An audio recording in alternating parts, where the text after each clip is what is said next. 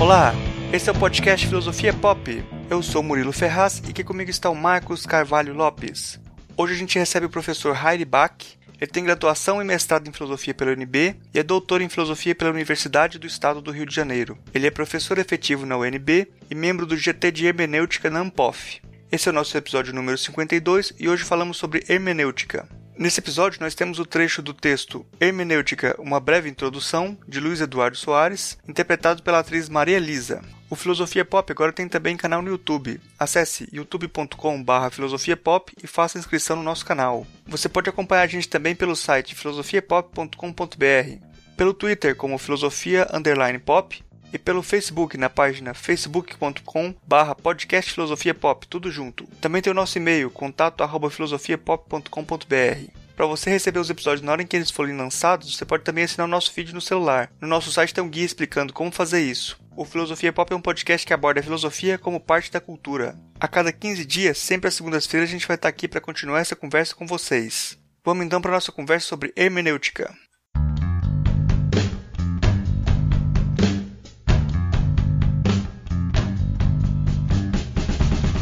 Hoje a gente recebe, direto de Brasília, o professor Heidi Bach. É, ele tem graduação e mestrado em filosofia pela UNB, é doutor em filosofia pela UERJ e é professor efetivo na UNB e membro do GT de Hermenêutica da Ampof. Gostaria de pedir para o professor Heidi para ele se apresentar aí para o pessoal, para quem não conhece ainda, falar quem é você, o que, que você trabalha.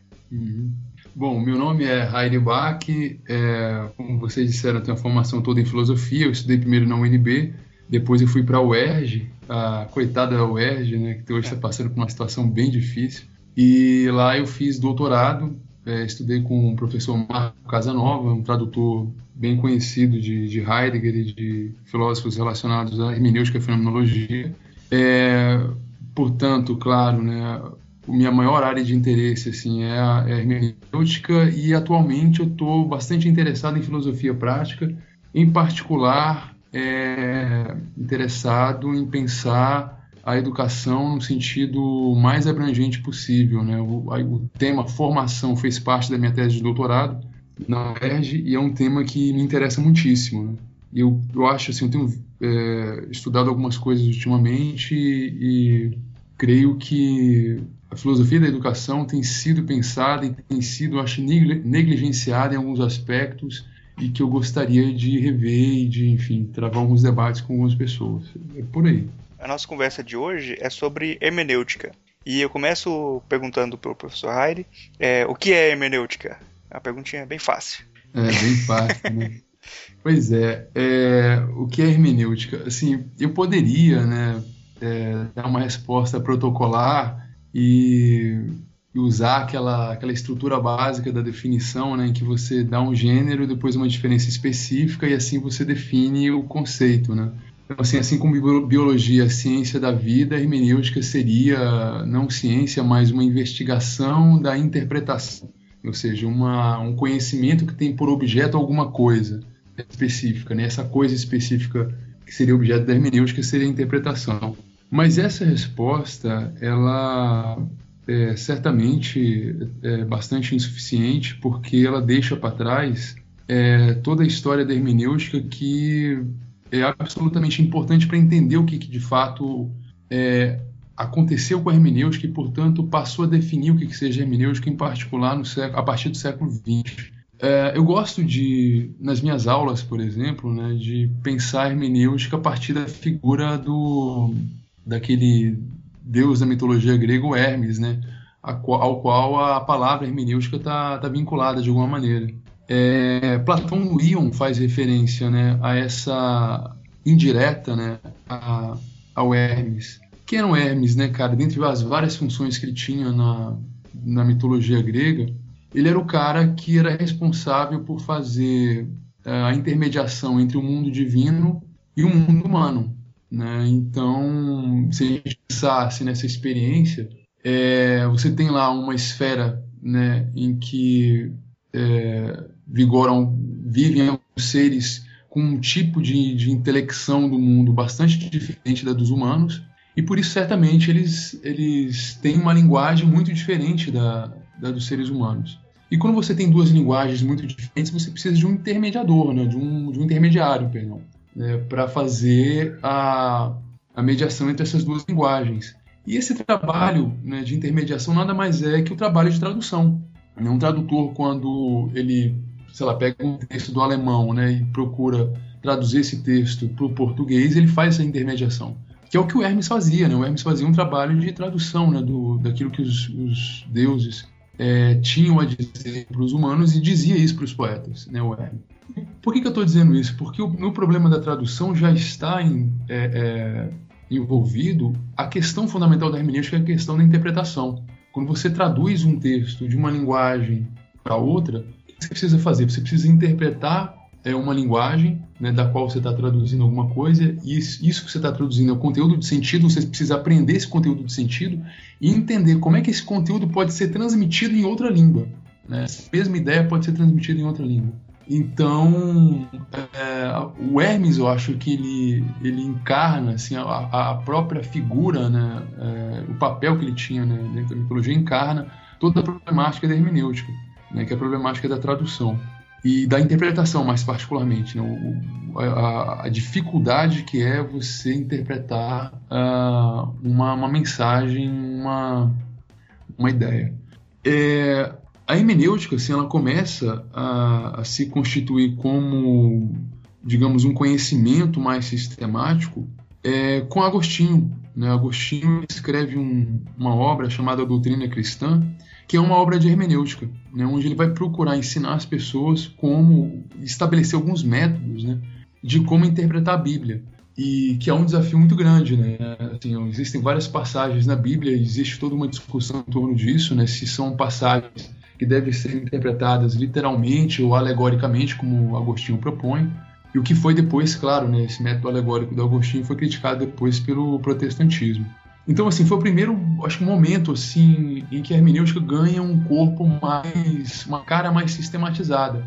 Então, assim, a hermenêutica sempre esteve ligada com a dificuldade de interpretar textos, com a dificuldade de interpretar né, e de procurar entender é, qual é a melhor forma de você realizar essa, essa tarefa. E depois da Bíblia, cara, houve também o, a dificuldade de você interpretar os textos jurídicos. Né? O Gadamer tem um texto onde ele fala da dificuldade que os modernos tiveram de interpretar, de receber né, o direito mais antigo.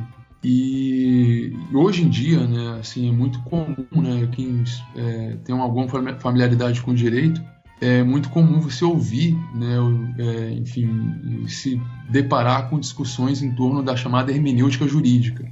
Então nós temos primeiro né, uma hermenêutica teológica, né, que é a hermenêutica dedicada a interpretar a Bíblia, e posteriormente uh, começa também a se configurar um outro tipo de hermenêutica chamada hermenêutica jurídica. Né? Uhum. E, enfim, então assim, e, e aí, assim, e logo depois, né, ou junto ainda com, com a hermenêutica é, jurídica, surgiu também um outro desafio né, em relação à interpretação, que é o desafio de você pegar textos antigos, né, de uma língua que estava é, em processo né, de, de, de, morte, né, mas hoje é uma língua completamente morta. E, em particular, eu estou pensando no latim, mas é, o grego né, é, era esse tipo, estava nessa situação de você pegar, receber textos clássicos e interpretar esses textos né, a partir de uma língua que já não tinha mais já não era mais, já não estava mais, já não era mais uma língua é, amplamente falada. Né? Uma, um... E aí você é, começa a se configurar um outro tipo de hermenêutica, além da hermenêutica teológica, hermenêutica jurídica, a chamada hermenêutica filológica. Então, assim, a hermenêutica ela está dividida em três campos, né? Uma hermenêutica dedicada à interpretação da Bíblia, uma hermenêutica dedicada à interpretação dos textos jurídicos e uma hermenêutica dedicada à interpretação dos textos clássicos, né, dos textos antigos. E de, no caso do Renascimento, propriamente, de recuperar o sentido desses textos. Né? É, porque, segundo o preconceito da época, né, foram textos que foram deturpados pela época anterior, o período medieval, né, em, em função de atender às demandas da, da igreja. E esse sentido era, precisava ser recuperado. Hermenêutica filológica, portanto. E posteriormente, surgiu um cara muito importante para a história da hermenêutica, tem um nome super fácil de pronunciar, né? É o Friedrich Schleiermacher, é, em sala de aula é muito engraçado, assim, porque eu costumo dizer que quem conseguir pronunciar esse nome com perfeição até o final do semestre está aprovado na disciplina. então, o, o que, que o Schleiermacher fez, cara? Ele olhou para a situação da hermenêutica e falou: cara, vem cá, tem uma disciplina chamada hermenêutica, e ela está dividida, fatiada em três campos, pelo menos: né? hermenêutica jurídica, hermenêutica teológica e hermenêutica clássica. Só que tem uma coisa estranha nessa história, porque, porque que apesar de todas elas né, é, serem consideradas disciplinas distintas, todas são chamadas por um mesmo nome. E ele faz um trabalho que é importantíssimo para a hermenêutica, né, para a definição do perfil da hermenêutica no século XX, que é um trabalho de unificação de uma, de uma disciplina fragmentada. Diz assim, olha, é, a hermenêutica não é uma, uma disciplina que ora interpreta um texto X, ora interpreta um texto Y, ora interpreta um texto Z. Né? A, a hermenêutica é simplesmente uma, uma disciplina que interpreta, que tem como tarefa interpretar, seja lá qual for o texto. Uhum. Inclusive, ele faz uma coisa muito bacana, texto de jornal. Você, quando você está lendo um texto de jornal, um texto de revista, um folhetim, você está interpretando também, você está realizando um trabalho de interpretação.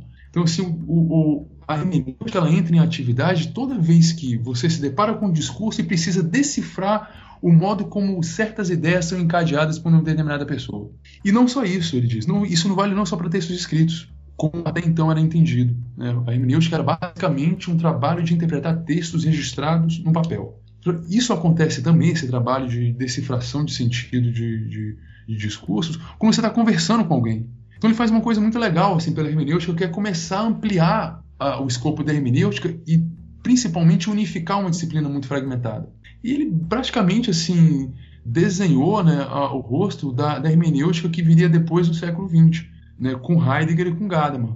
Então, assim, logo depois do Schleiermacher, o, o Dilthey, é, ele, o que, que, ele fez? Ele entrou numa discussão com as ciências naturais, que as ciências humanas elas estavam assim é, numa situação de buscar, né, elas estavam surgindo no século XIX estavam numa situação de buscar uh, uh, adquirir um status de cientificidade, né, de serem consideradas ciências. E nesse desespero, elas começaram a importar os métodos das ciências naturais e aplicar esses métodos às coisas humanas. E o Junter falou assim: olha, cara, tem uma coisa errada aí, porque os métodos aplicados né, na, nas ciências naturais eles são adequados para as coisas naturais, não para as coisas humanas. Então, assim, é necessário pensar um método que seja adequado para a coisa específica que são estudadas nas ciências humanas, que é o ser humano. E ele começa a perguntar, cara, que método é esse? Né? E ele olha para o Schleiermacher e fala, olha ali, ele me deu a, a, resposta. O método das ciências humanas é hermenêutica. Por quê? Porque qual é o trabalho fundamental das ciências humanas se não interpretar? Né? De que vive as ciências humanas se não da interpretação, da herança, da, da, da herança de certos textos da interpretação desses textos e de legar esses textos de uma outra maneira para a geração seguinte. Né? Isso é feito na história, isso é feito na religião, isso é feito no direito, isso é feito tudo, em todo quanto é ciência, em qualquer ciência humana, sociologia, depois antropologia. Então, um grande trabalho assim é, pelo qual essas ciências se desenvolvem é o trabalho de interpretação. E esse é o método, segundo o Dilthey, das ciências humanas. O Heidegger não é o Dilthey. E com a ajuda do Dilthey, que tinha uma, uma, uma uma sensibilidade histórica muito grande, né? ele trabalhava muito com a ideia de história, né? o Heidegger começou a entender uma coisa, começou a entender que a, a nossa compreensão é estruturada previamente por certos preconceitos. Ele começa a trabalhar em cima dessa história da estrutura prévia da compreensão, etc., e abre é, espaço para que Gadamer entenda né, que uh, o problema da interpretação, o problema da compreensão, não é uma questão de método, como pensava o Dilthey. Né? O Heidegger é, coloca a compreensão e a interpretação como modos de ser, ou seja, nós somos aquilo que nós somos, né? É, o modo como nós somos, como nos comportamos e, e, nos orientamos no mundo, tem como, digamos, um motorzinho, né, um, um elemento motriz, a interpretação. A gente lida com o mundo, primeiramente, interpretando e compreendendo o mundo. É um modo de ser a compreensão, e não exatamente o método, como pensava o, o e também o Schleiermacher. Não é mais uma técnica que você aplica, um conjunto de técnicas que você aplica no sentido de tentar eliminar a dificuldade de interpretar um texto difícil. Né? E o Gadamer olha e fala, cara, isso aí, é isso aí mesmo. É, a hermenêutica, a compreensão não pode ser é, é, entendida como um método. né, ela é muito mais um modo de ser, e foi a partir daí que ele começou a construir alguma coisa chamada hermenêutica filosófica. Ou seja, a hermenêutica saiu de uma técnica com o Schleiermacher e com Dilthey, né, com um método de interpretação de textos difíceis, e passou a ser uma questão filosófica. E aí tem toda uma discussão do Gadamer com Habermas, né, em torno da, da suposta é, universalidade da compreensão, que foi instaurada por Heidegger. Né? A, a, compreensão é um fenômeno universal, é uma atividade que toma o ser humano universalmente. Tudo que o ser humano faz, em qualquer experiência que ele, que ele empreenda na sua existência, é uma experiência de compreensão e de interpretação. Enfim, então assim, a, a hermenêutica ela sai é, surge, começa a surgir como uma disciplina técnica, como uma técnica de interpretação de textos, e termina sua, basicamente sua história como um problema universal, ou seja, como um problema filosófico. Né? Uhum. E, e, é mais ou menos isso, então, que, é, o que eu teria a dizer para tentar mostrar é, não só o, o que é hermenêutica, mas como é que ela se desenvolveu, como é que ela se constituiu como, como filosofia ao longo do, da história. Né? A, a, resposta do Harney pegou e detonou um monte das perguntas que eu ia fazer, mas isso é pior para ele. Não, mas a gente pode especificar algumas questões. Eu tô dando um apanhado geral. Calma, né? Calma, deixa eu falar porque é pior para você.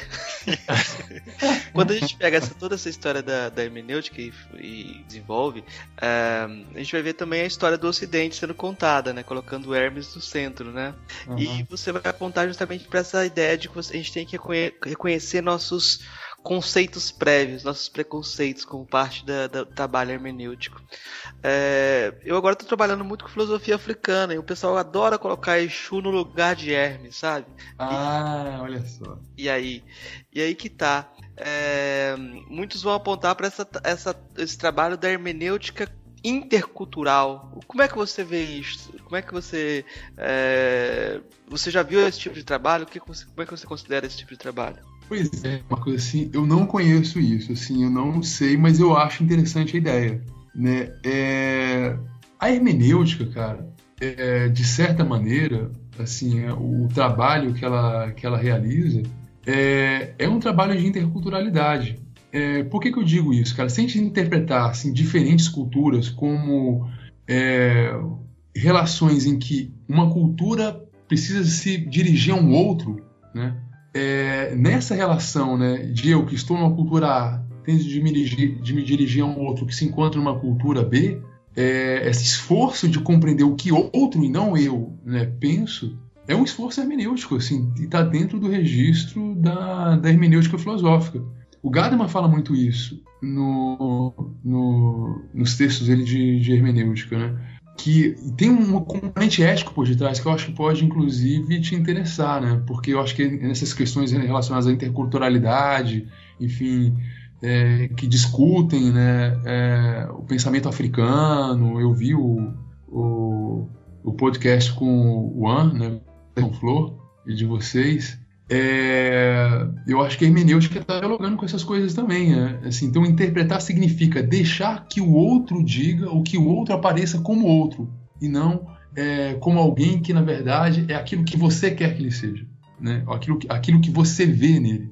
E eu acho que isso dentro, pode estar dentro desse debate. Eu não sei, eu realmente eu não estou envolvido é, com essas questões, não leio, mas creio que é, a partir das coisas que eu já conversei com amigos, entre eles o Anderson Flor e outras pessoas também na faculdade de educação, eu acho que pode haver aí uma, uma conversa, pode haver uma conversa. Mas, claro, sempre cheio de polêmicas, dependendo de como a gente pode conduzir as questões que surgirem a partir dessa, dessa conversa. Eu, falando aqui como alguém que não é muito iniciado nos termos né, da filosofia, que eu não tenho um estudo muito profundo desses termos, eu fico pensando assim, que você fala da hermenêutica como que ela foi evoluindo aí, no caso, e passou de ser uma interpretação de estudo de interpretação de, de algumas, algumas, alguns casos para um estudo da interpretação no geral. E o que eu fico pensando é assim, quando que, que termina o trabalho? Porque quando você está interpretando, parece que você está gerando um outro, um outro, é, vamos dizer assim, um outro texto, é bem texto, né, um outro texto, né, vamos dizer, é, que, que, também pode ser interpretado, né? Então, sim, sim, quando, sim. quando, é que termina essa meta-interpretação? Cara, isso que é bacana, assim, é, isso tem a ver com, com o modo como Heidegger, perdão, como Gadamer, né, é, acolhe e recebe o conceito de experiência do Hegel. É, o que é experiência para o Hegel, assim, de um modo bastante grosso modo? É, para Hegel, cara, experiência né, é, é o contato do sujeito com o objeto, né, de que desse contato, tanto o objeto quanto o sujeito saem transformados. Só que o Hegel, cara, ele tinha a pretensão né, de fazer uma coisa, de, de acreditar, de pressupor né, que a diferença entre sujeito e objeto poderia ser eliminada conforme a, a essa relação entre sujeito e objeto fosse evoluindo ao longo da história. Né, que é o que ele chama, e essa síntese né, entre sujeito e objeto seria aquilo que ele chamava de espírito absoluto. Ou seja, isso culminava num fim, né? ou seja, o, o, sujeito que estranha o objeto que ele conhece, esse estranhamento já não existiria mais entre é, os dois a partir do momento em que houvesse essa síntese. Né? O sujeito conheceria absolutamente o objeto, o objeto não seria, não, não haveria mais nada no objeto que fosse estranho ao sujeito. Né? E aí a, a síntese se completaria, se completaria esse trabalho de, de, de interpretação.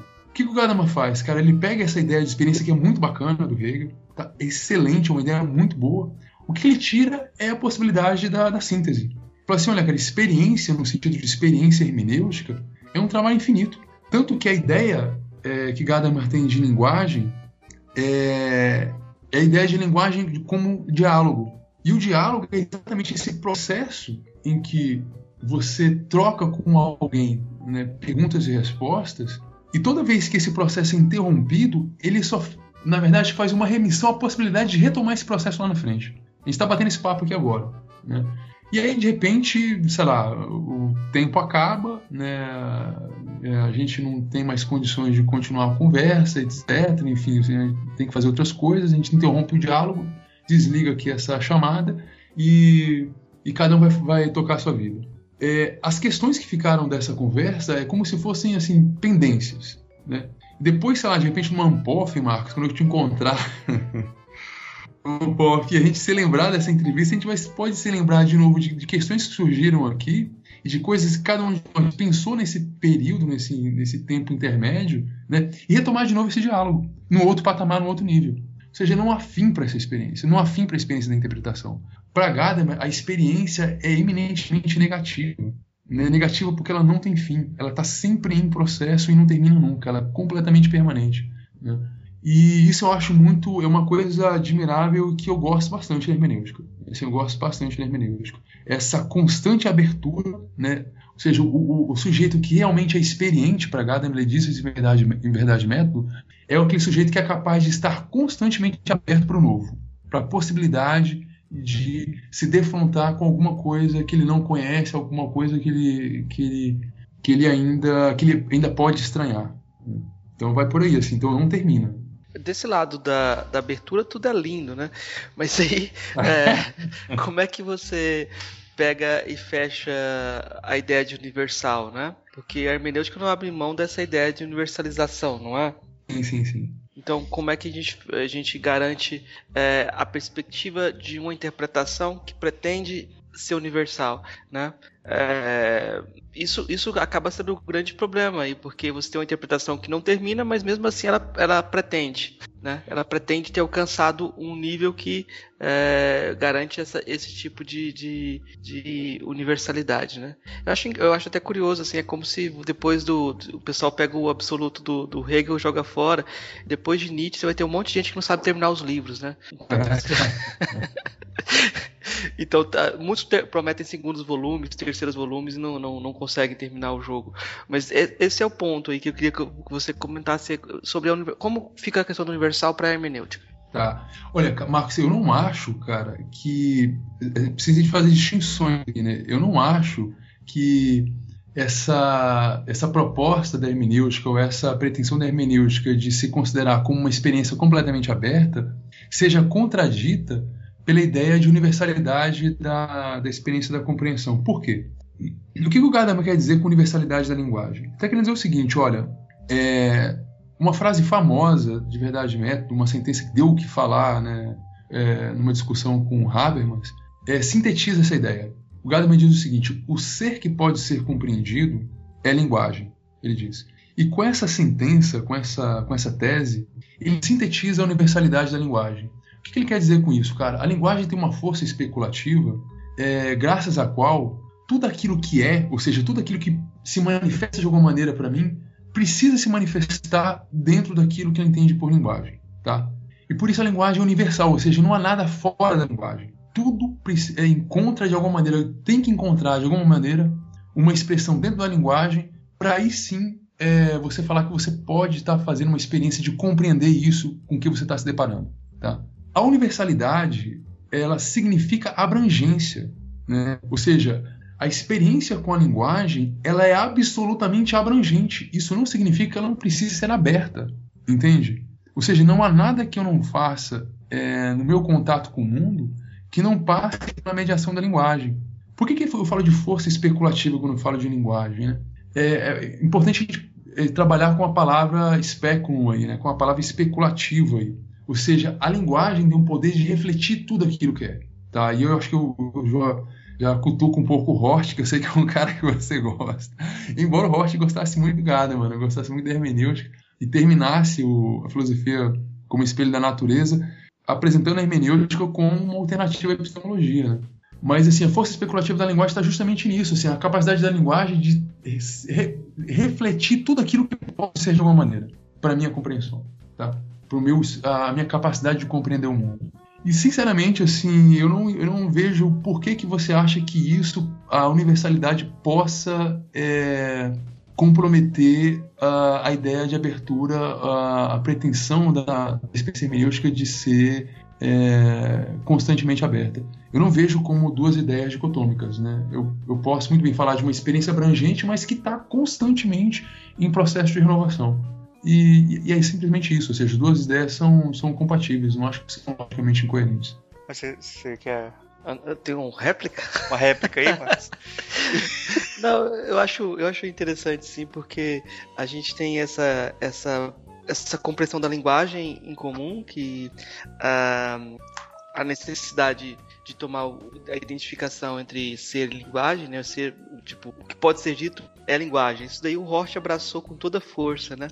Uhum. Só que é, essa, essa, esse é o ponto que você colocou, o ponto de diferença. Quando a, a pressuposição de um tipo de espelhamento de linguagem mundo, sabe? Porque quando uhum. eu falei, de, por exemplo, de Exu, é, todas as relações da, da, da não linguísticas ou vinculadas ao corpo é, estão pressupostas nesse, nesse tipo de, de, de, aproximação com Exu, né?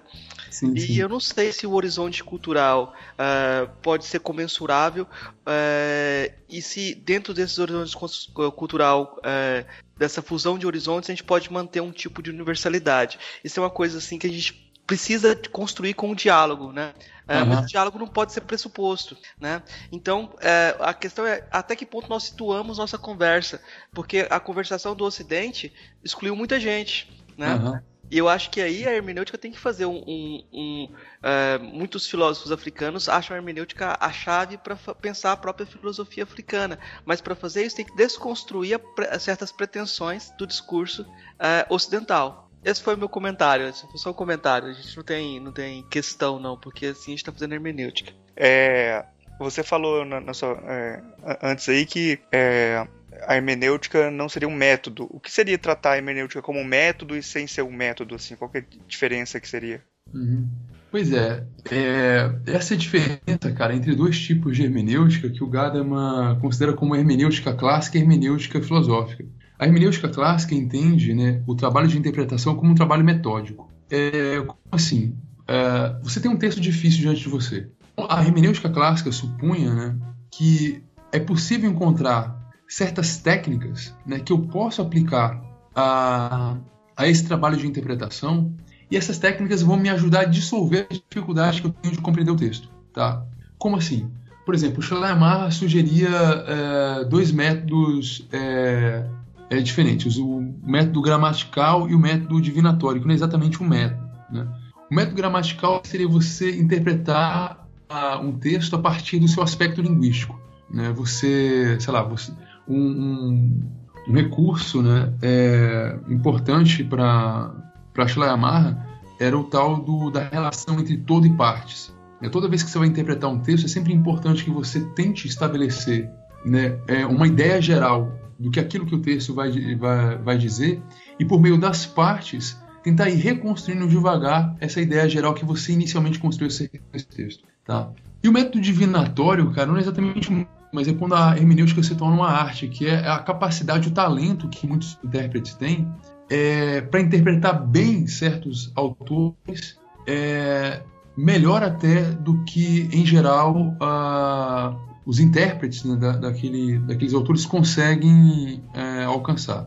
Então, assim, é, pensava-se que era possível estabelecer técnicas para poder dissolver essa dificuldade de interpretar o texto. Com o Heidegger, cara, quando ele começa a entender a compreensão e a interpretação como modo de ser, ou seja, nós somos compreensão, nós somos interpretação, o Gadamer é, entendeu que a compreensão e a interpretação não, era, não poderia ser mais compreendido como técnica. Né? É alguma coisa que nós, simplesmente por existirmos, já, já somos uh, isso, né? já somos interpretação, nós somos, já somos compreensão. Nós existimos compreendendo, nós existimos é, interpretando.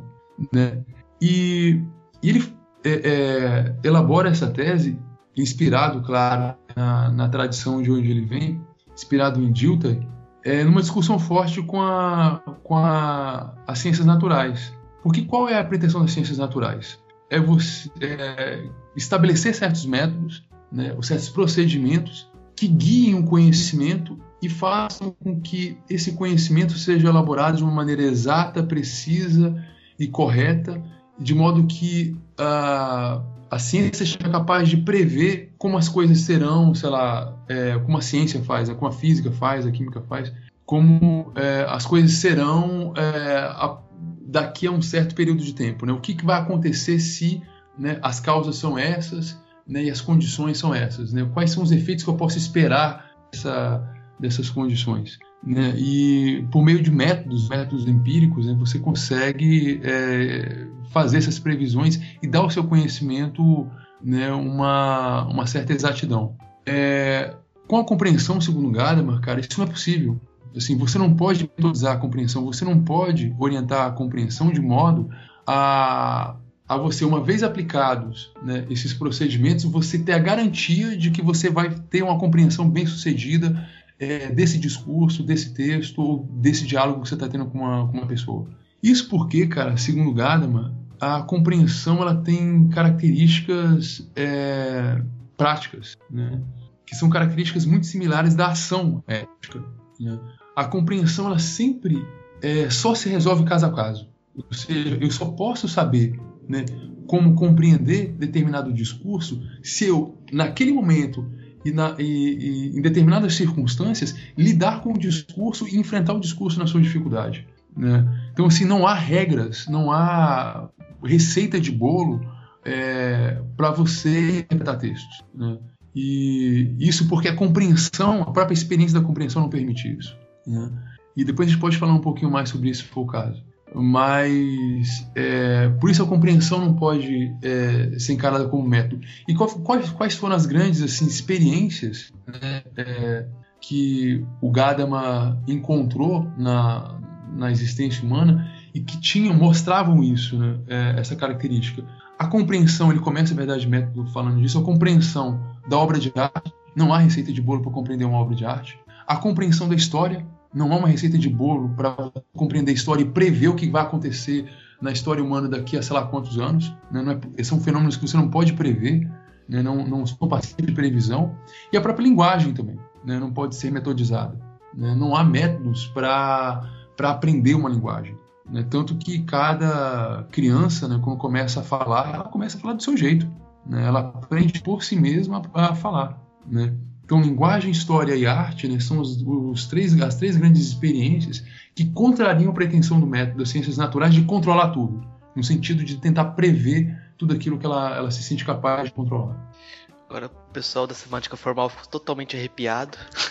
Totalmente, totalmente. A hermenêutica é completamente antiformal. Pois é.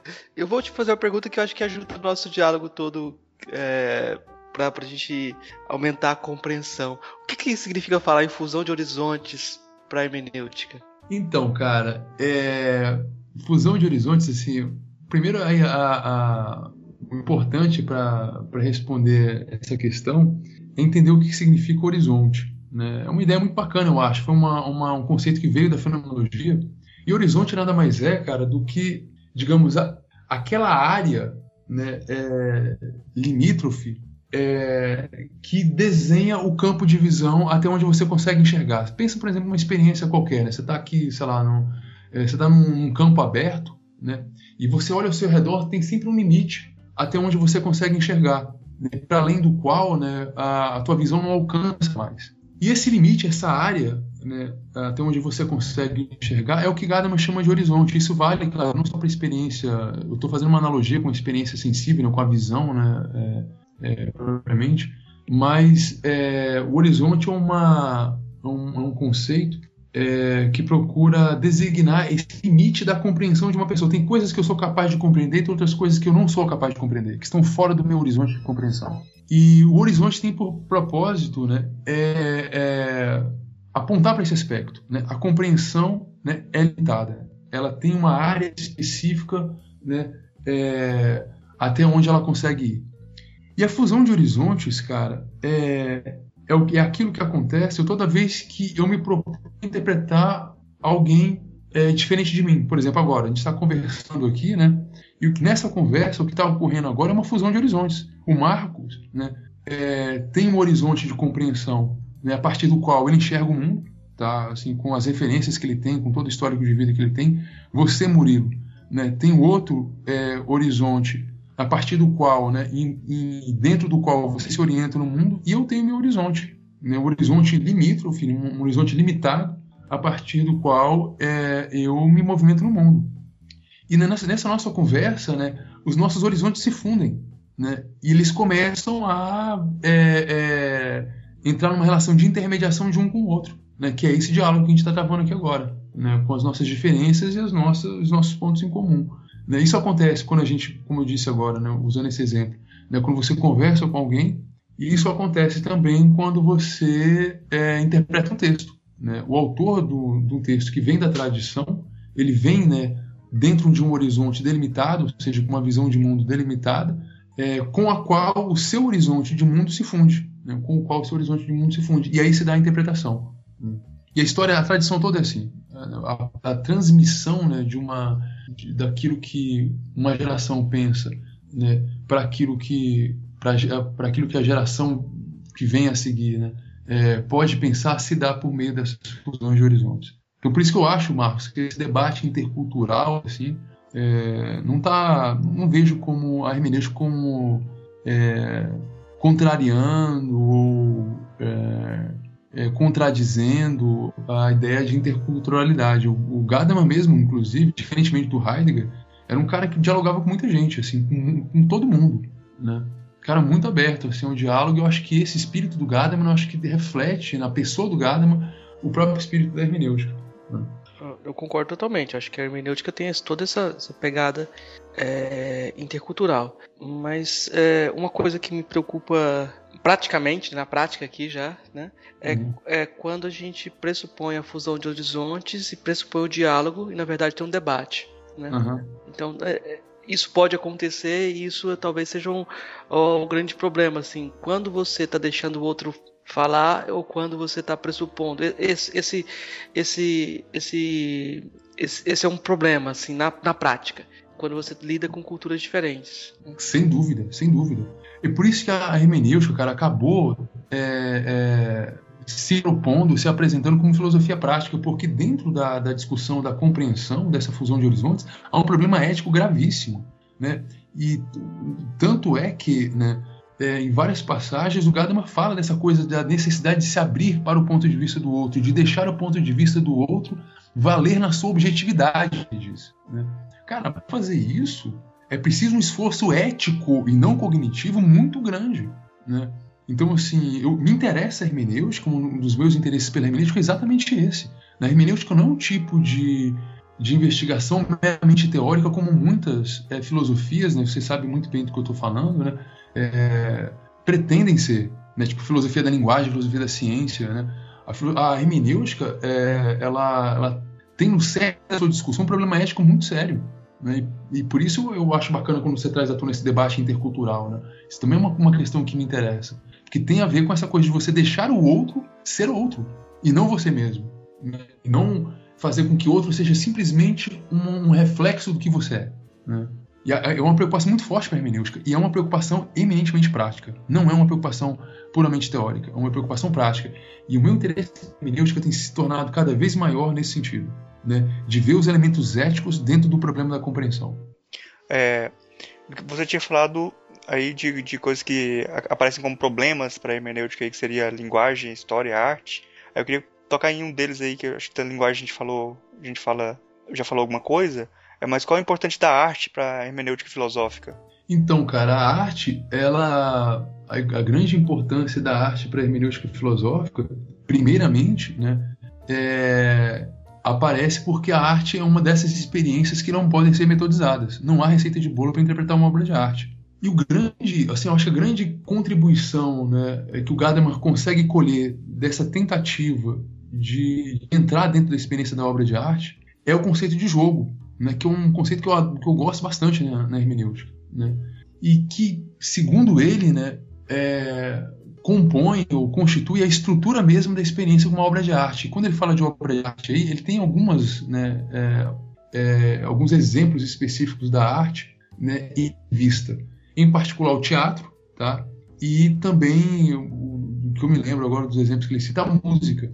E por que que o jogo, cara, é, é importante para para Gadama é, nessa nessa tentativa, né, de lidar com essa difícil experiência que é a experiência de você entender uma obra de arte. Ao contrário, aliás, do, do Heidegger, que é um cara super conservador, né? O Heidegger tem um texto dele onde ele fala super mal da, da obra de arte moderna. O Gadamer, pelo contrário, é um cara assim, ó, isso o Gadamer, o Heidegger escreveu isso em 1900 e início do século 20, 1920, 20 alguma coisa, eu acho. Né? Não, 20 alguma coisa, perdão. 30, 40, já era 40, década de 40. E olhando por, sei lá, para obras como o Dadaísmo, por exemplo, né, e torcendo o bigode, né, o, o Heidegger, achando aquilo assim, né, é, horroroso. E o Gadamer não, um cara super interessado né, no, no, nos movimentos é, na época contemporâneos da, da, obra de arte, tentando entender o que estava acontecendo. E isso, cara, é o que está em questão aí é assim, para ele, né, a, a, estrutura, o elemento é, estrutural né, que é, desenha né, essa experiência com obra de arte é a ideia do jogo. E o que, que é o jogo para Gadamer, cara? É, ele, ele, ele vai até a, os, os, filósofos da arte como o Kant e o Schiller e procura ver como é que esses caras começaram a, o fenômeno, o, o conceito de jogo. E para ambos, né, jogo para eles era um fenômeno da consciência do ser humano, tá? Como assim? Para Kant, cara, é uma espécie de namorico, né? É, entre a imaginação e o entendimento. Né? Eu me deparo com uma, com uma coisa bonita, sinto que tenho aquela sensação agradável né, de estar diante de uma coisa bonita e o Kant tenta explicar, cara, de onde vem essa sensação de agradável? Né? Toda vez que eu me deparo com alguma coisa que eu considero bela. E aí ele começa a investigar as faculdades do ser humano, pensa, cara, o ser humano é dotado de uma faculdade chamada entendimento, de, um outro, de uma outra faculdade chamada imaginação. E o que acontece quando eu me deparo com uma coisa bonita é que ela me afeta de tal maneira que essas faculdades cognitivas começam a namorar uma com a outra, né? começam a entrar em harmonia, a imaginação e o entendimento. E é essa harmonia que gera em mim essa sensação de agradável né? quando eu me deparo com uma coisa bonita. E é isso que ele chama de jogo, é essa harmonia entre essas duas faculdades, o Kant. Ou seja, é um fenômeno que acontece na consciência de quem experimenta uma obra de arte. E o Schiller faz uma coisa muito parecida. Só que ele fala em termos de impulso já, né? Já sendo influenciado pelo romantismo, né? Então, assim, nós temos o impulso formal o impulso sensível. Quando me deparo com, diante de uma coisa bela, esses dois impulsos combinam entre si, eles harmonizam entre si, né? E essa harmonização é o que ele chama também de jogo, né? E por serem impulsos, claro, né, são fenômenos subjetivos, fenômenos da consciência. E o Gadamer me diz, cara, o jogo não é um fenômeno da consciência. O jogo é um fenômeno, cara, que acontece na relação de uma coisa com outra. E como é que ele prova isso? Pensem em, em usos metafóricos da palavra jogo. Pensem, por exemplo, em momentos em que a gente usa a palavra jogo é, ele, ele pega uns exemplos, acho que deve ter mais sentido no alemão né, do que no português, mas eu vou. Mas eu acho que dá para ter, mesmo traduzindo esses, essas expressões, dá para entender o que o Gadamer quer dizer. Expressões metafóricas né, da palavra jogo, como jogo das ondas, tá? jogo das moscas, jogo das luzes. São três exemplos aí que a gente poderia trabalhar com eles. São exemplos em que você não tem nenhum sujeito consciente, nenhum sujeito dotado de consciência. A mosca não é dotada de consciência humana, tá? Pelo menos consciência humana. Porque o Kant e o Schiller tá falando de consciência humana, né? Eles encerravam o conceito de jogo né, dentro daquilo que a consciência humana pode experimentar. Então, moscas né, não são dotadas de consciência humana, muito menos ondas do mar, né? E menos ainda luzes, né? jogo de luzes. Sei lá, pensa num palco num teatro, né? ou num, numa apresentação musical, num espetáculo de jazz. Né? Tá o iluminador lá, né? tá lá o pessoal improvisando né? e mandando ver na bateria, no baixo, na, no, no, no, no saxofone, e os caras né, tentando fazer com que as luzes expressem né, essa aquela euforia musical. Então, nesses casos, você fala de jogo, você, você reconhece a, a presença do jogo ali, né, de alguma coisa que a gente gostaria de chamar de jogo, e no entanto você não tem a, a, a manifestação da consciência. E o Gala diz, cara, essas esses exemplos né, do uso metafórico da palavra jogo são reveladores do que, que o jogo é. E o que, que o jogo, o que, que a gente pode é, depreender dessa, desses exemplos? Cara, o que, que o jogo é? Vamos pensar no joguinho das moscas, tá? Pegar um, só um exemplo que, que as moscas fazem em torno, por exemplo, de uma lâmpada? Elas ficam lá voando, assim, né, enlouquecidamente, uma, né, é, bem próximas da outra, num movimento bastante bagunçado em torno da lâmpada, né, dentro de um espaço fechado. Então, assim, primeiro, o jogo, cara, é um movimento de vai e vem. Né? Essa é uma, uma, primeira característica do jogo. Né? As ondas é a mesma coisa. As ondas, como diz o Lulu Santos, né? as ondas vão e vêm, né? e vão e são como o tempo, uma coisa assim, né? que ele diz aquela música é, as ondas vão e vêm, ou seja, um movimento de vai e vem. E as luzes também fazem a mesma coisa, né? num, num jogo de luzes, num palco, é, num espetáculo musical. Então, a primeira característica do jogo que aparece, que esses exemplos nos dão, né, é que o jogo é um, um, um vai e vem de certas coisas. E um vai e vem de certas coisas que como que se, se faz por si mesmo. Tá? As mosquinhas, como estão em volta da lâmpada ali, né, voando em volta da lâmpada, é, elas não obedecem nenhuma finalidade é, específica, elas não têm um propósito, elas simplesmente se movimentam em volta da lâmpada, em volta da lâmpada. As ondas é a mesma coisa, elas simplesmente vão e vêm né, sem uma finalidade específica. E o jogo das luzes também, né, ou seja, elas se dão dentro de um espaço fechado sem uma finalidade específica no movimento de vai e vem. E mais, tem uma coisa muito bacana que o Gadamer diz, né, que é o seguinte, que cada um né, dos elementos que contribuem para o movimento conjunto do jogo, eles meio que são jogados por esse movimento do jogo, muito mais do que jogam esse movimento. Ou seja, quando jogo alguma coisa, isso fica mais claro, eu acho, quando a gente pensa em, jogos que a gente é, é, joga, né, como o jogo de cartas, por exemplo. É, quando você joga um jogo, a gente tende a pensar que somos nós que conduzimos o movimento do jogo. Gadamer diz, é um erro. Eu sou muito mais conduzido, jogado pelo movimento do jogo, do que propriamente comando esses movimentos que o jogo propõe. Como assim?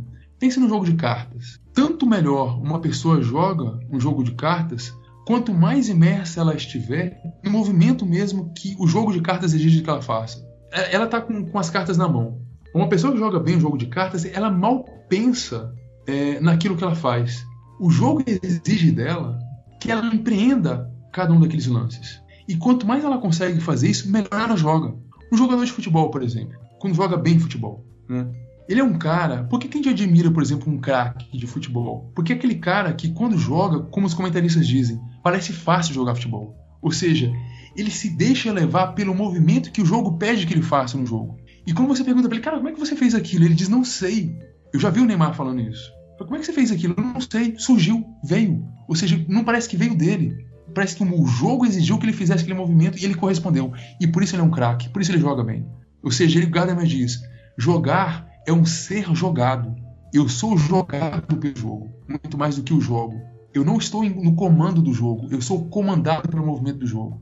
E quanto mais imerso eu me encontro no jogo, mais bem eu jogo o jogo.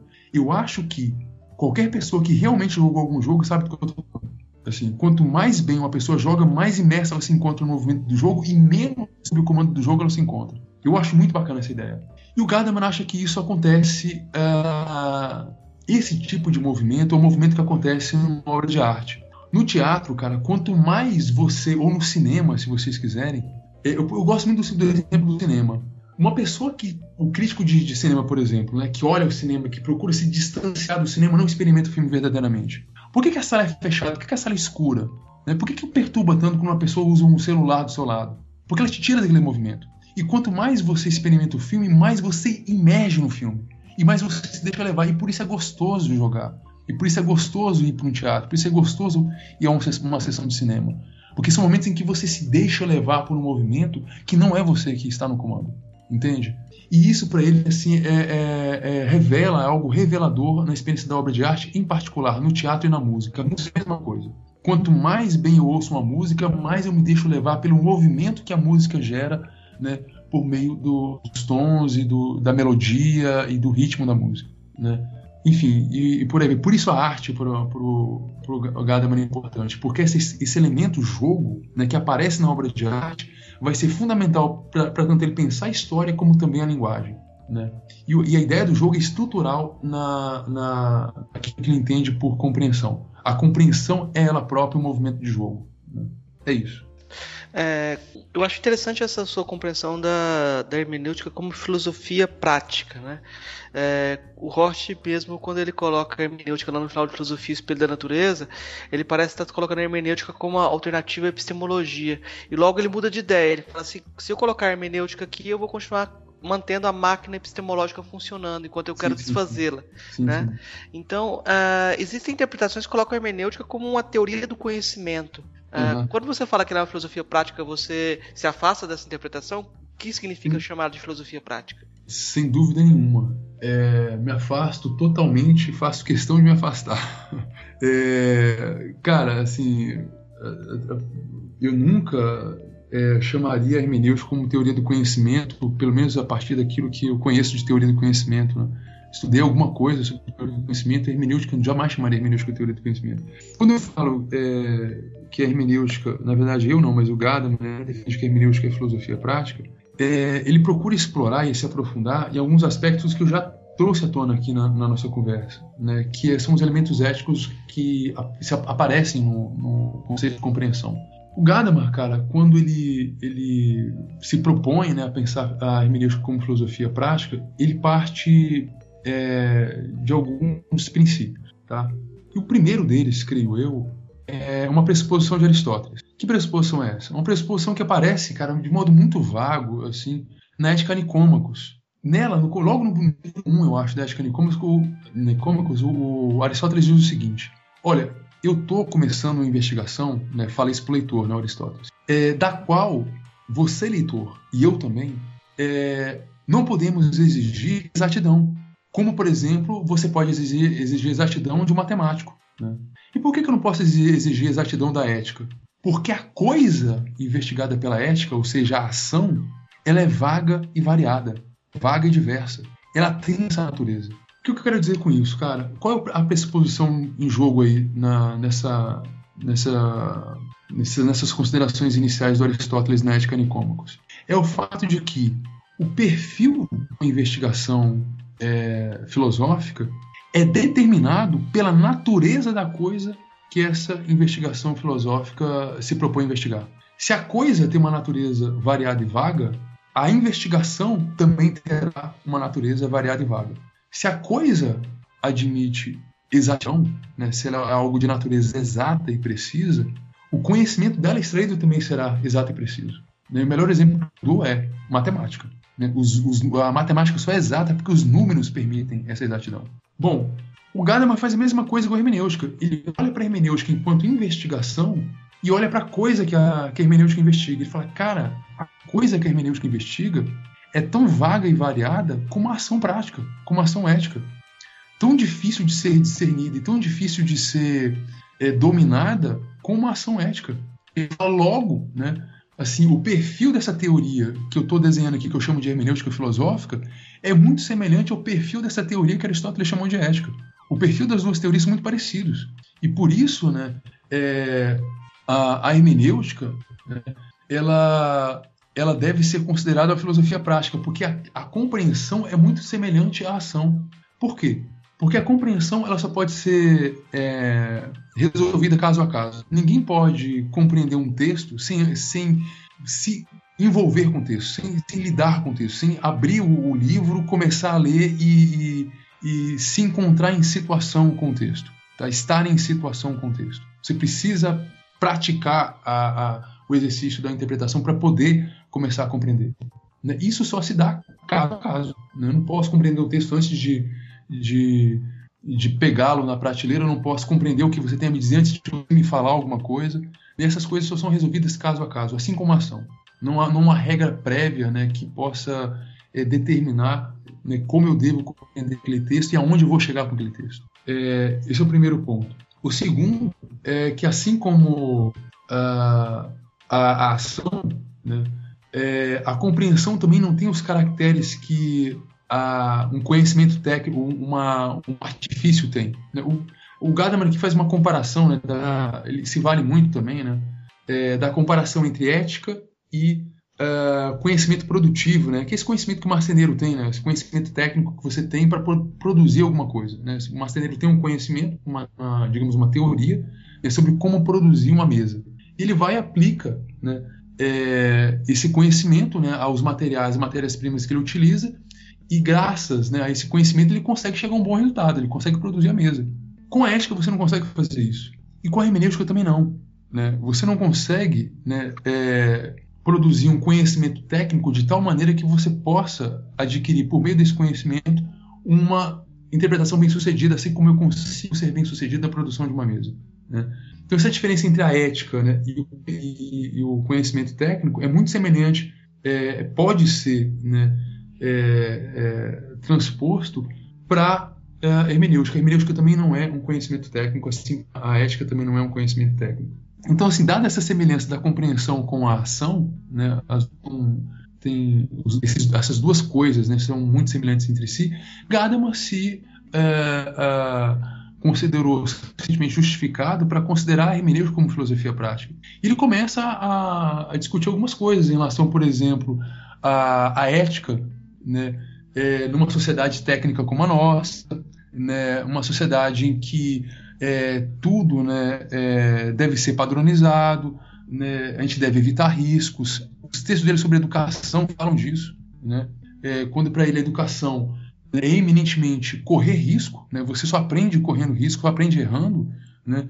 É, como é que você pode pensar saudavelmente a educação numa época em que as pessoas querem evitar riscos, querem prever tudo, querem é, é, é, garantir seus ganhos, né, querem garantir resultados, etc, etc. Então ele começa a entrar nessa discussão, né, é, problematizando né, o tipo de ser humano que tem sido formado né, no século XX e XXI, né, é, a partir da hermenêutica, né, a partir desse viés prático da hermenêutica. E aí, essas são questões que não são questões de teoria do conhecimento, são questões práticas, são questões relacionadas a como o que nós podemos fazer né, e o que podemos esperar daquilo que nós estamos fazendo de nós mesmos. Né, enquanto seres que vivem uns com os outros, que precisam lidar com os, uns com os outros, que precisam agir, que precisam tomar decisões sobre o que fazer com o mundo.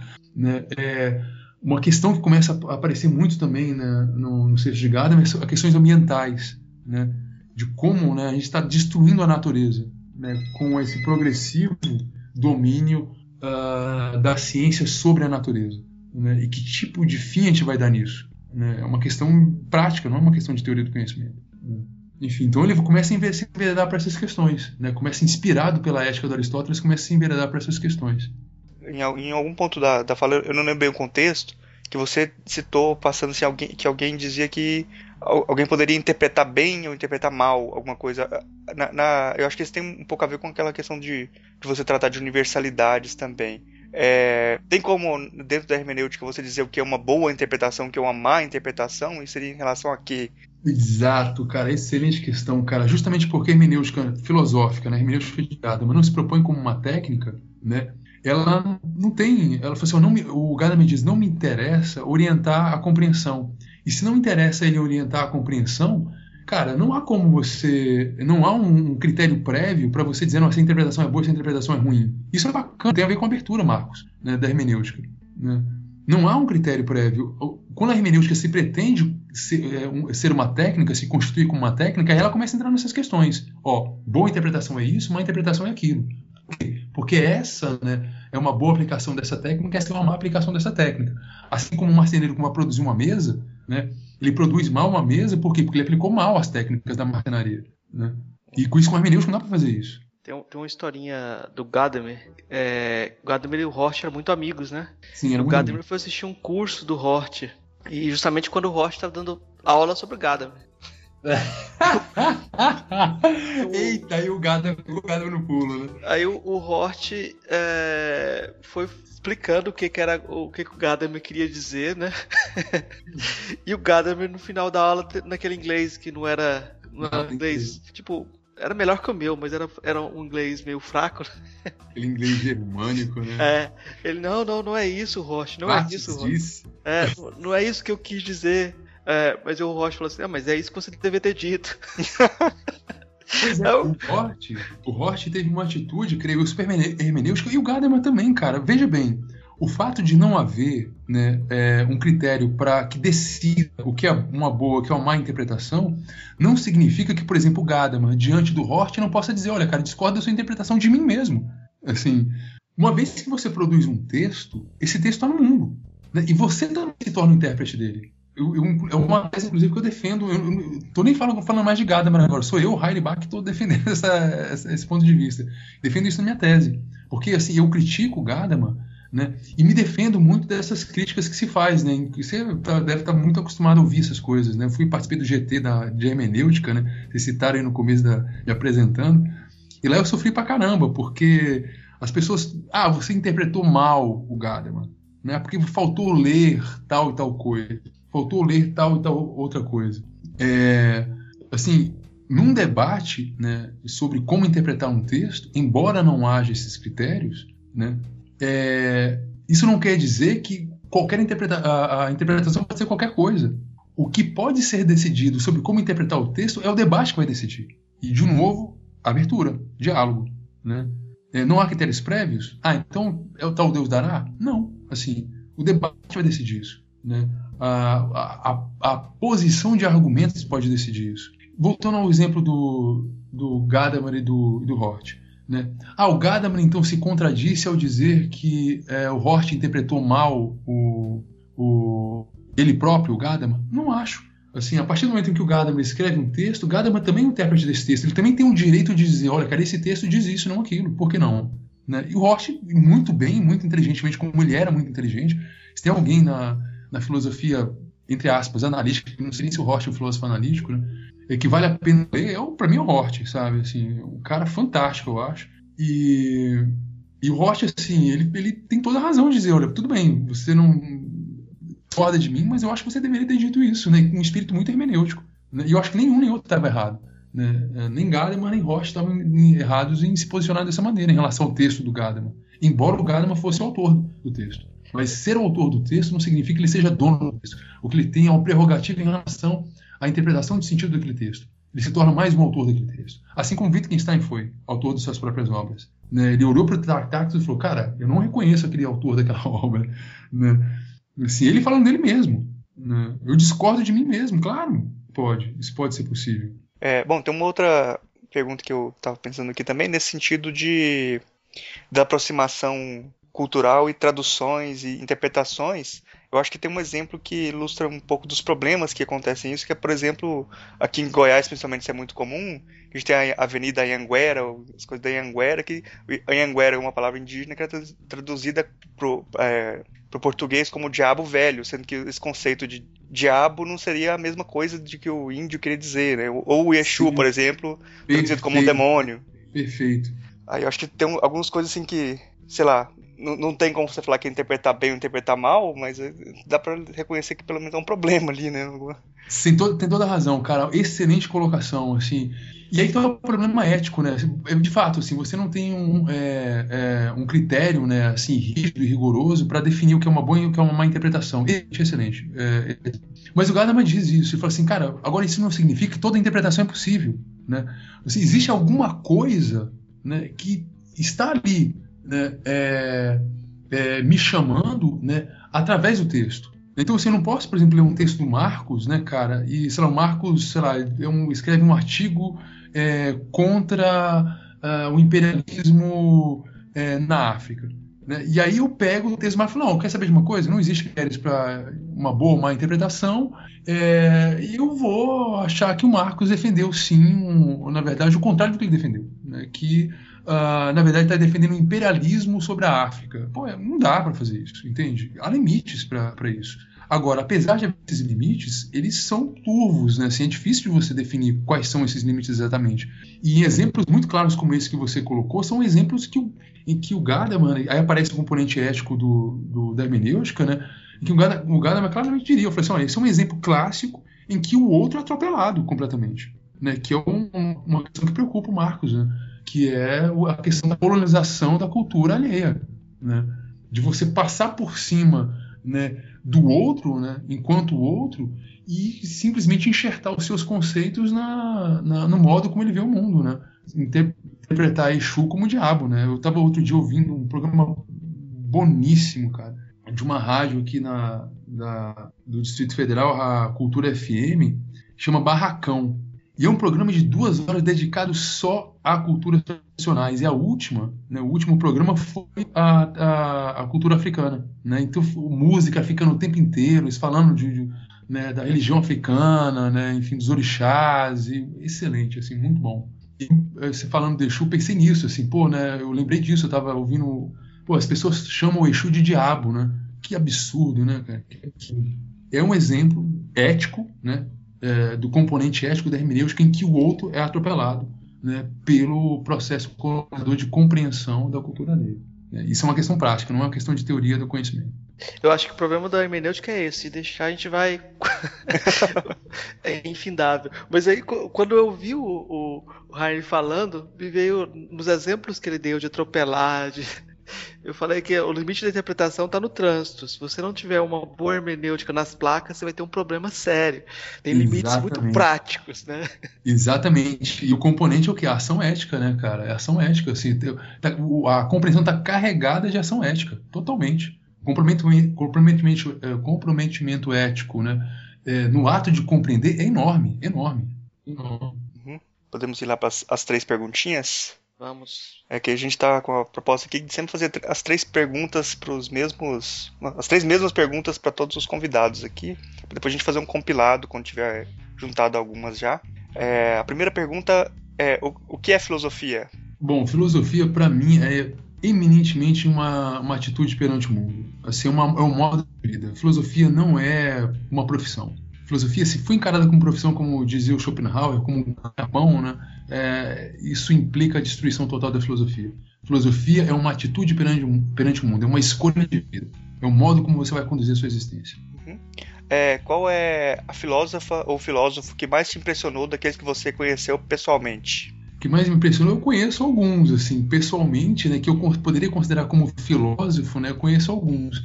É, eu tenho um grande amigo que me impressiona bastante, que foi o Ilan Ben Suzan, é, um professor aqui da Universidade de Brasília, um grande amigo meu e, e para ele, ele me impressiona muito como filósofo. É, e qual é a sua filósofa ou filósofo favorito? Filósofo ou filósofa favorito? Minha filósofa favorita é Hannah Arendt. Primeiro pelo modo como ela escreve, assim, ela escreve de uma maneira linda. Diziam, já vi falar que ela não falava bem o inglês. Eu acho lindo os textos dela, inclusive em inglês né, tem um estilo lindíssimo, tem uma maneira de pensar ensaística super intuitiva, né, ela, ao contrário de um cara como Heidegger, né, que é um cara extremamente sistemático, não deixa espaço para o leitor respirar. Ela, ela, o texto dela é só respiro, assim, você, ela, ela te diz coisas que você pode mesmo por você mesmo pensar, né? E te sugere muitas coisas, enfim, e tem uma agudeza de espírito, de leitura da história impressionante, assim, pô, é raríssimo enxergar. Uma pessoa com uma lucidez, assim, quanto a, a como pensar a política, né, para além de dicotomias como esquerda e direita, né, é impressionante, admirável, assim, uma mulher admirável.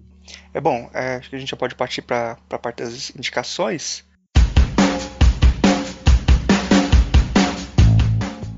É, Raio, trouxe alguma coisa para indicar para os nossos ouvintes? É, pra, sobre hermenêutica? Pode ser sobre hermenêutica, pode ser outros assuntos também, pode ser filmes, pode ser livros, o que você quiser indicar. Uhum. Olha, é, aí vocês me pegaram um pouco de surpresa, assim. É, em termos de livros, cara, o que eu indicaria assim sobre hermenêutica para ler é verdade método, assim, não tem outra, é, não tem outra saída, né?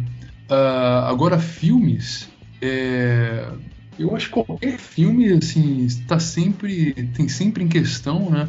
É, um problema hermenêutico. Eu particularmente é, indicaria, né, como uma, uma belíssima é, obra hermenêutica, né, em que o componente ético, né, da compreensão e, e onde a obra de arte aparece como um, um elemento descolonizador, né, de relações fascistas, né, é aquele filme A Vida dos Outros, né, é um filme alemão cujo diretor eu me esqueci agora, mas o título é A Vida dos Outros. Tem uma cena lindíssima onde um, um nazista, né, que está monitorando a vida de um de um perdão, nazista não um, um, um espião né, do, do governo alemão é, espionando a vida de um músico ele se emociona ao ouvir o músico tocar Beethoven, eu acho. Né? Ele, ele, ele, derrama lágrimas assim, nos olhos. Né? Esse, é, esse, é o poder da compreensão, o poder ético da, da experiência do jogo, né? que aparece na hermenêutica, acho que aparece nesse filme também. Uhum.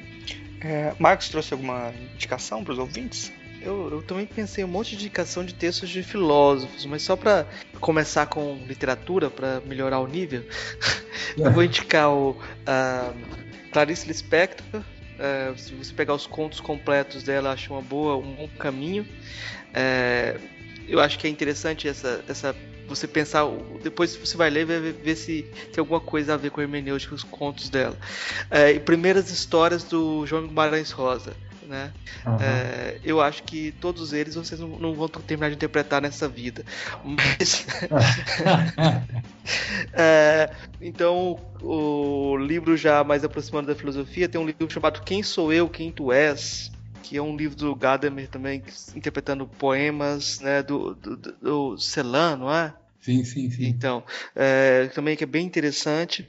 Eu li dois livrinhos sobre hermenêutica que eu gostei muito na época. Para mim foi muito interessante, que uh, do Ernildo Stein, Aproximações sobre hermenêutica e racionalidade e existência. Foi realmente minha primeira aproximação sobre hermenêutica de uma forma mais, mais é, consistente. Aí eu vou indicar, já que eu falei tanto, um textinho do Hort chamado Richard Hort, A Utopia de Gadamer. Está na Folha de na Folha de São Paulo. É um texto breve também. E foi isso as indicações por hoje. Beleza. Certo, obrigado. É, bom, é, a gente está chegando no final do programa aqui. Agradecer muito o professor é, Heide e pedir para e abrir espaço aqui para você fazer suas considerações finais aí, divulgar qualquer, alguma coisa que você queira divulgar. Enfim, um espaço livre aí para você. Fica à vontade. Tá. É, bom, obrigado a vocês pelo convite. Assim, foi um prazer enorme bater esse papo aí com, com vocês. É, eu não, assim, não tenho nenhuma, por enquanto, né, nada a, a divulgar, assim, a, a, a propagandear, né? Só queria gostaria realmente agradecer a vocês pela, pela oportunidade de estar aqui falando, poder trocar um pouco é, de ideias né, sobre temas que sempre me inspiram, né? E, e, me animam bastante, assim, enquanto alguém que gosta de, de pensar e debater certas questões. É, tem mais tem mais uma indicação que eu queria dar, mas eu, agora eu tenho que encontrar aqui rapidinho o encontro. Ou, é, um, um, conto que eu fiz que eu vou indicar também. É, é, conto sobre concurso público. Depois eu coloco o, o link para vocês, tá? Eu acho que é uma indicação interessante também. eu acho que eu sei qual que é isso aí. É, então, é um conto interessante também. Então tá. tá terminamos, terminamos as indicações agora, fechamos. Uhum. Bom, é. Agradecer muito o professor Hyde por participar aqui com, com a gente. Foi muito, muito bom o papo. Acho que é, deu para sacar bastante o que é hermenêutica, que eu acho que é uma daquelas palavrinhas é, difíceis né, da filosofia, né? Que a gente, a primeira vez que você lê isso aí, não tem a menor ideia do que seja, quem é de fora, né? É, só agradecer muito mesmo e é, contar com você aí para talvez próximas edições aí, né? Muito obrigado aí pela sua presença. Eu agradeço, podem contar comigo. Obrigado. Valeu, cara. Um abraço. Um abraço. Abração. Trecho do texto Hermenêutica. Uma breve introdução. De Luiz Eduardo Soares. Publicado no livro O Rigor da Indisciplina. Resumindo, ainda que não haja uma visão científica do mundo, está envolvido na prática da ciência e impregnado em seu discurso um mundo. Não na forma de uma visão, mas enquanto condições da possibilidade da perspectiva própria com que cada ciência recorta a matéria para produzir fenômenos, isto é, objetos dotados de inteligibilidade. Se isso acontece nas chamadas ciências da natureza, apesar de todo o seu esforço em expurgar interveniências externas à observação, com mais razão ocorre nas ciências ditas humanas, em que sujeitos e objetos se confundem mais facilmente ainda. Que não dizer então da experiência cotidiana do homem comum? Estamos mergulhados no mundo histórico de cultura e tradições, numa floresta de símbolos. E só pensamos, nos comunicamos, compreendemos ou agimos significativamente a partir desse quadro de referência, tão onipresente, ainda quando o transformamos. Sempre que se trata de sentido, de linguagem, estamos condenados às limitações impostas pelo horizonte que resulta da proteção da nossa pré-compreensão, determinada pelas tradições com as quais não cessamos de dialogar. A este diálogo, autores contemporâneos, como Gadamer, têm chamado hermenêutica, ou interpretação. Nele, repõem-se tradições apropriadas a partir da nossa imersão no mundo, muito específico, que circunscreve nossa possibilidade de atribuição de sentido. Por isso, essa apropriação ou tradução consiste antes em redefinição que em reiteração do que já é dado. Daí, se entende o caráter essencialmente aberto da ideia de horizonte, que indica, portanto, além de limite, disponibilidade criativa, ou seja, receptividade para colher outras tradições, outras culturas. Esta a origem da célebre metáfora fusão de horizontes. É preciso acentuar um ponto muito importante. Esse diálogo que todos travamos com as tradições que nos constituem está presente com projeção, eventualmente criativa, de pré-compreensões em todas as nossas práticas significativas. De onde se conclui que as práticas a que atribuímos ou de que derivamos sentido são sempre mediadas pela arte da interpretação ou pela hermenêutica. E mais, a mediação interpretativa que nos liga ao mundo, tornando-o significativo e valorizando-o, não nos entroniza na posição superior, ativa e onisciente de sujeitos frente a objeto externos e passivos. Ao contrário, Gadamer demonstra, seguindo a linhagem hegeliana, apesar de suas raízes heideggerianas, o caráter dialético do circuito estabelecido pela mediação hermenêutica. Sujeito e objeto se pertencem mutuamente, na medida em que pertencem a um campo significativo comum, o qual, ao compreendê-los, os toma mutualmente inteligíveis e os define reciprocamente pelo próprio jogo de suas interrelações. A interpretação mobiliza com frequência quatro componentes fundamentais. 1. Um, as pressuposições que conformam e projetam o mundo, que representa para nós o horizonte, limite e estrutura plástica de acolhida. 2. A tradição ou configuração histórico-cultural, objeto da interpretação, que participa do diálogo resistindo às projeções do sujeito.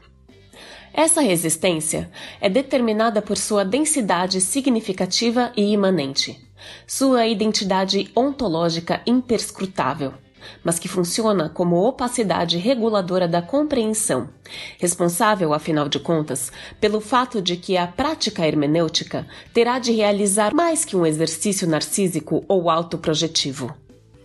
3. Instrumentos metodológicos ou científicos quando ultrapassamos a órbita da hermenêutica ordinária.